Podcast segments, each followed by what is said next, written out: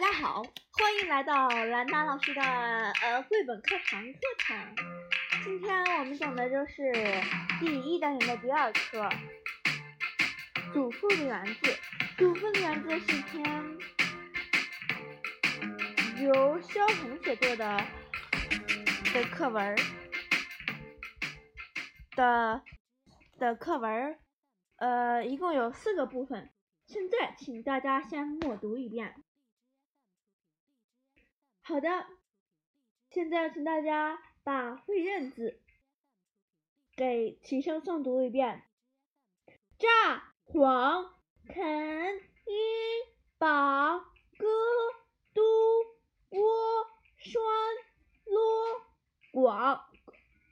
最后一个字，小毛毛，你读错了，应该是逛。不要读成广了哦。现在，请大家先把会写字在写字本上写一下。好的，之后就是多音字了。本课有个多音字“晃”字，晃，明晃晃，晃眼，晃，晃动，摇晃，在本课读音就是晃。现在我们来看看第一自然段第一部分的第一大自然段。第一部分是寄语中的园子。第一自然段，请我们的小陈同学朗读一遍吧。我家有一个大花园，这花园里蜜蜂、蝴蝶、蜻蜓、蚂蚱，样样都有。蝴蝶有白蝴蝶、黄蝴蝶，这种蝴蝶小，不太好看。好看的是大蝴蝶。大红蝴蝶满身带着金粉，蜻蜓是金的，蚱蜢是绿的，蜜蜂则嗡嗡地飞着，满身绒毛，落到一朵花上，胖乎乎、圆滚滚，就像个小毛球似的，不动了。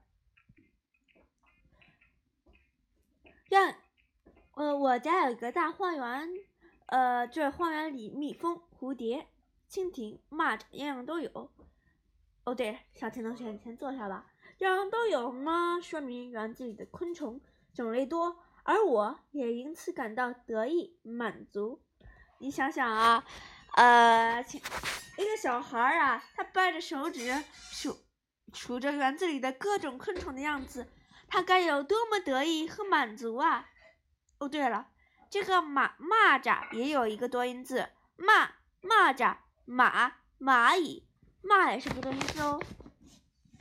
你看下面一句，各种颜色的蝴蝶，金色的蜻蜓，绿色的蚂蚱，我家的花园还真的是色彩斑斓呢。看到了吗？嗡嗡的声音和胖乎乎、圆滚滚的体态，写出了小蜜蜂的可爱。请同学们把我刚刚写的这些批注都给抄下来。给同学们一两分钟的时间。第一自然段大家看来已经搞完了吧？现在，现在请我们的王若如同学来给我们朗读一下第二自然段和第三自然段。好的，老师。花园里边明晃晃的，红的红，绿的绿，新鲜漂亮。明晃晃的意思就是光亮闪烁，黄。黄也是个多音字，还记得我们上课常说的吗？这是园子留在我记忆中。下一句开始读吧。据说这花园从前是一个果园，祖母喜欢养羊，羊把果树给啃了，果树渐渐都死了。当我有记忆的时候，园子里就只有一棵樱桃树，一棵李子树。因为樱桃和李子都不大结果子，所以它们并不存在。所以觉得它们并不存在。小的时候只觉得园子里就有一棵，里面就有一棵大榆树。这榆树在园子的西北角上。来了风，榆树先呼叫；来了雨，榆树先冒烟。太阳一出来，榆树的叶子就发光了，它们闪烁的和沙滩上的蚌壳一样。真棒！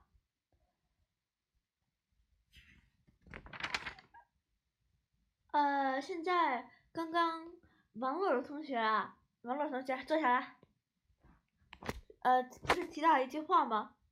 这棵榆树在园子的西北角，打了风，榆树相呼叫；淋了雨，榆树相冒烟。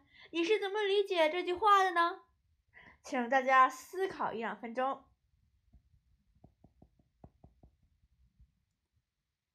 好的，呃，小李子同学，你来吧。榆树很高大，高过园子中的其他东西。刮风时，风吹过了榆树叶，榆树叶哗哗作响，像人在呼叫。下雨的时候，榆树周围的雾就像烟一样。哇塞，真的是神童！呃，小李子加一分，给你的出色回答。啊呸，再加一分吧，加两分。好的，感谢小李子的同学回答，坐下吧。榆树叶的大小和形状都与蚌壳相似，将。发光的榆树叶比作沙滩上的蚌壳，生动地写出了榆树叶在阳光下闪闪发光的样子，也写出了榆树活力。这时，老师，小哲同学，什么事情？蚌壳是什么呀？连蚌壳都不知道，土包子。马尔福同学不能这样说，小哲同学。现现在让我为大家讲解一下蚌壳是什么吧。蚌是生活在淡水中的一类软体动物，蚌壳就是蚌的外壳，扁圆形，可以开闭。在童年的我的眼中，园子里的榆树会呼叫，会冒烟，还会发光，就像童话那样美好。这句话是不是很好吗？请大家把这句话给框出来。好嘞，第一一到三自然段描写了我记忆中的园子，一个美丽的大花园。好嘞，呃，我们的第一部分已经搞完了，呃，现在看第二部分，第四到十四自然段，供我玩乐的园子。这次我来朗读吧，哈哈。祖父整天都在园子里，我也跟着他在里面转。祖父戴戴一顶大草帽，我戴一顶小草帽。祖父栽花，我就栽花；祖父拔草，我就拔草；祖父种小白菜的时候，我就跟在旁边，用脚把那下了种的土窝一个一个地摞平。哪里会溜得准？不过是东一脚西一脚的瞎闹，有时不但没有把菜种盖上，反而把它踢飞了。同学们，你看我读的是不是超级有听？说，老师是不是最厉害的？老师，老师是最厉害的，老师是最厉害的。栽花、拔草、下种，祖父干什么我就学着干什么。我好像就是祖父的小尾巴。既表现出我对祖父的爱与依赖，也表现出祖父对我的爱心与耐心。这里的语言看到了吗？这个句子啊，这里的语言简洁明快，且故意采用绕口令似的重复性语言来叙述，符合孩子的语言特征，充满了童趣。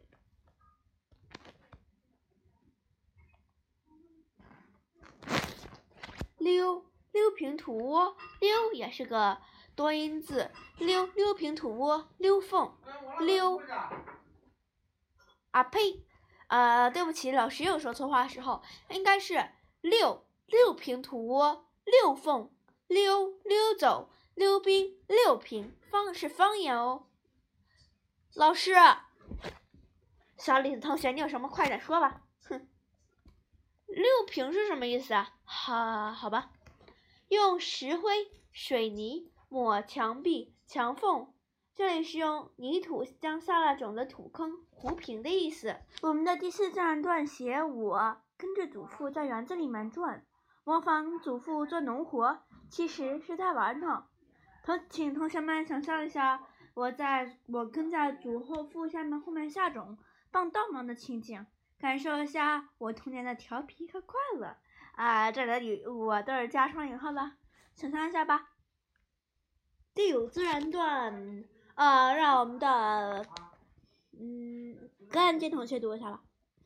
祖父铲地，我也铲地。因为我太小，拿不动锄头，祖父就把锄头杆拔下来，让我单拿着那个锄头的头来铲。其实哪里是铲，不过是伏在地上，让锄头乱勾一着。我认不得哪个是苗，哪个是草。妈妈把韭菜当成野草割掉，把狗尾草当成谷穗留着。干净同学，你读的可好快呀！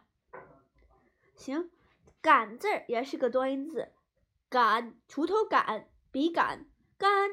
旗杆杆子记下来，我拿不动锄头杆，祖父就把锄头杆拔下来，表现出慈爱的祖父对我倾尽了爱心和耐心。正是在他暖融融的爱的包围下，才有我自由、快乐、幸福的童年。哦，这一段还有另外一个多音字，当当当做当当然。连对连狗尾巴草和谷穗都分不清我的我来说，铲地并不是真正劳作，而是一种童年的游戏。哦嘞哦嘞，呃，我们的第五自然段就 OK 了。蓝同学，你读的十分的好。呃，迫于你读的很好的话，就给格林同学加一分吧。这么可爱的同学，得能得到你算是我的福气了。下面第六段、第七段、第八段、第九段，呃，还有第十段，嗯，都由我们的小哲同学来读吧。祖父发现我铲的那块地还留着一片狗尾草，就问我这是什么？我说谷子。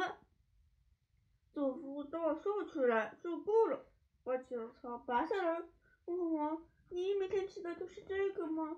我说是的。我看祖父还在笑，就说：“你不信，我到屋里拿来给给你看。”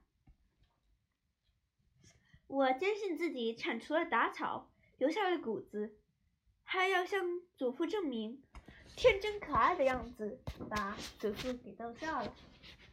呃，小哲同学，你读的没有那么流利，看来好像是没有预习呀。让我看看你的课本，没有笔记。这怎么能行？补上！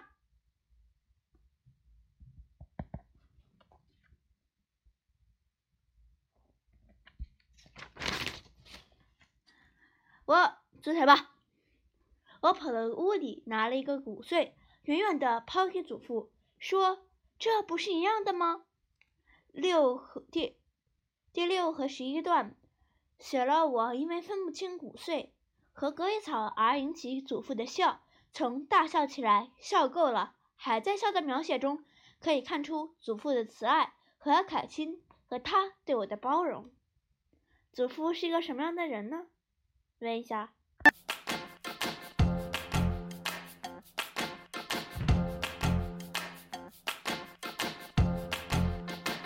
哎弟，好吵啊！这个群，别别说喧哗，孩子们。老师还在讲台上，就在这吵，就尤其是你，小市井哲和小李同学，起立，站着听课。祖父把我叫过去，慢慢讲给我听。上面第十二段了，说谷子是有芒针的，狗尾草却没有，只是毛嘟嘟的，很像狗尾巴。面对我的年少无知，祖父耐心教导。慢慢讲给我听，写出祖父对我的耐心和疼爱。这个文中章中啊，用了很许多 A B B 式的叠语，如胖乎乎、圆滚滚、毛嘟嘟，读起来朗朗上口，充满了童童趣。老师，张欣然同学有什么问题赶紧问。盲针是什么意思啊？你都知道芒针了，好吧？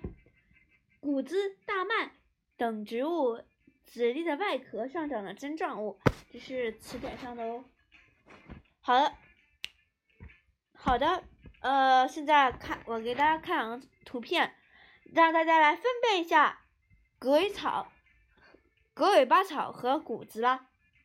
哪个是谷子，哪个是狗尾巴草啊？右边的是谷子，左边的是狗尾巴草。对了，段解第五到十二段，把我写写我把谷穗谷穗当狗尾草割掉。祖父在大笑之后，耐心地给我讲讲解他们的区别。从文章中就能看到，嗯哼，好了，第十三自然段，我并不细看，请同学们齐声诵读：我并不细看。一二，我并不细看，不过马马虎虎承认下来就是了。一抬头看见一个黄瓜长大了。我就跑过去摘下来吃黄瓜去了。黄黄瓜还没有吃完，我就看见一只大蜻蜓从旁边飞过，于是丢下黄瓜，又去追蜻蜓了。蜻蜓飞得那么快，哪里会追得上？好在一开始也没有存心一定要追上，跟着蜻蜓跑几步就去做别的了，采一朵矮瓜花。做一个绿蚱蜢，把蚱蜢腿用线绑上，绑了一会儿，线头上只拴着一只腿，而不见蚱蜢了。并不细看，说明我对祖父给我讲谷穗和狗尾草的区别没有兴趣啊，所以没有仔细听，反映出我的调皮天真，表现出我童年生活的无忧无虑。老师。小卓同学，什么事？你看啊，为什么文中这个作者他瞎胡闹，祖父也没有罚他，而为什么我和小李子同学在课堂上讲话的时候，你为什么就让我们站起来？这不公平！呃，难道老师一边气昏？坐下，回头下课到办公室给我找我，找找找！哼。别管他，我在园子里摘黄瓜、追蜻蜓、采南瓜花、哎，倭瓜哈、捉蚱蜢，一刻不停的折腾。这里写出了作为小孩子的我注意力不集中、容易被其他事物吸引的特点。通过对这些小事的回忆，表明祖父的园子给我带来了无限的快乐。第十三自然段写我在园子里无忧无虑。自由自在地玩耍与嬉戏的情景。第十四自然段，哼，小哲同学，该你了。玩腻了，我又跑到祖父那里乱闹一阵。祖父教菜，我也过来教，但不是往菜上浇端着的态度，而是拿着水瓢，拼尽了力气，把水往天上一扬。他喊着。下雨喽，下雨喽！哼，我不好好浇水，却把水往天上扬，来了一场人工降雨。孩子的天真顽皮在这场雨中表现得淋漓尽致。我这样胡闹，祖父却不生气。正是有了祖父的宽容，我才能拥有这样一半段自由自在的童年时光。是老师也像祖父一样宽容就好了。嗯，小鱼同学瞎说什么呢？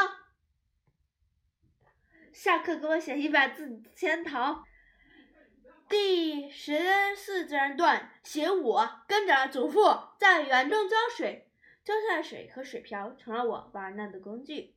好的，我们的第二部分就这样讲完了，现在该我们的第三部分了。第十五到十六自然段自由的园子。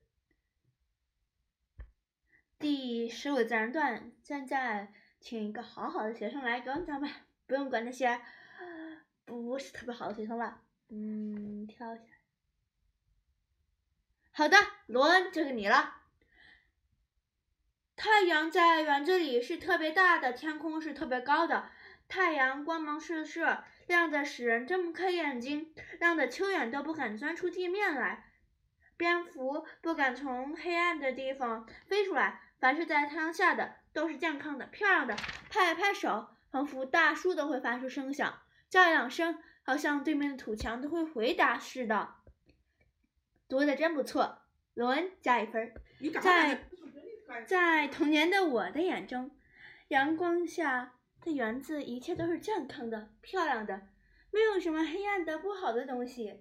这里的一切都充满活力，既表现了我对园子的喜爱和赞美，也表现出我对这段童年时光的无比怀念。你知道吗？为什么呢？其实萧红她的一生啊，都是十分悲惨的。所以呢，这个祖父的园子其实他生命中的黄金时期哦，你知道吗？我建议大家最好看看《呼兰河传》，《呼兰河传》就是，呃，萧红生命中的最美好的时期，也是就是他的小时候，以后他的生活就是一片的黑暗混沌的。好，花开了就像睡醒了似的，鸟飞了就像在天上逛似的。虫子叫了，就像在说话似的，一切都活了。要做什么就做什么，要怎么样就怎么样，都是自由的。矮瓜愿意爬上家就爬上家，愿意爬上房就爬上房。黄瓜愿意开一朵花就开一朵花，愿意结一个瓜就结一个瓜。若都不愿意，就是一朵一个瓜也不结，一朵花也不开，也没有人问他。玉米愿意长多高就长多高，它若愿意长上天去，也没有人管。蝴蝶随意的飞，一会儿从墙头上飞来一对黄蝴蝶，一会儿又从墙头上飞走一只白蝴蝶。它们是从谁家来的，又要飞到谁家去？太阳也不知道。花开，鸟飞，虫叫，这些在。再普通不过的自然现象，进入儿童的视野后，便不再普通，而就是像童话世界里一样，花、鸟、虫子有了人的形态，会睡醒，有了人的行为，会逛，会说话。作者把这事这些事物当成人来写，写出这些事物的自由的美好。也表现出作者对这些事物的喜爱。每一个平凡的东西都是美好的。请同学们思考一下，这一自然段是围绕着哪句话来写的？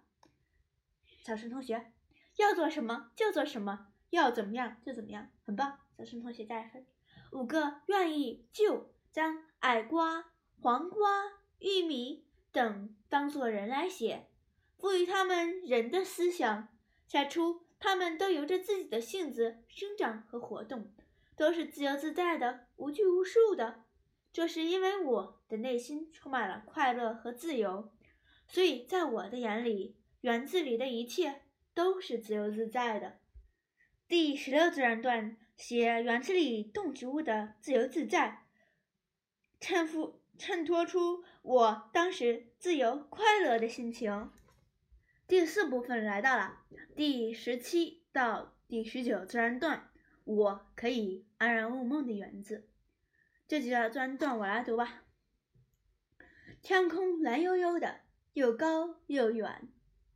在童年的我的眼中，天空是蓝悠悠的，又高又远，看起来也是自由的。可是白云来，一大团一大团的从祖父的头上飘过。好像要压到祖父的草帽了。在童年的我的眼中，一大团一大团的白云也是自由的，天高云低，蓝白相映，美的就像画一样。我玩累了，就在房子底下找个阴凉的地方睡着了，不用枕头，不用席子，把草帽遮在脸上就睡了。睡觉也是自由的，不用枕头，不用席子。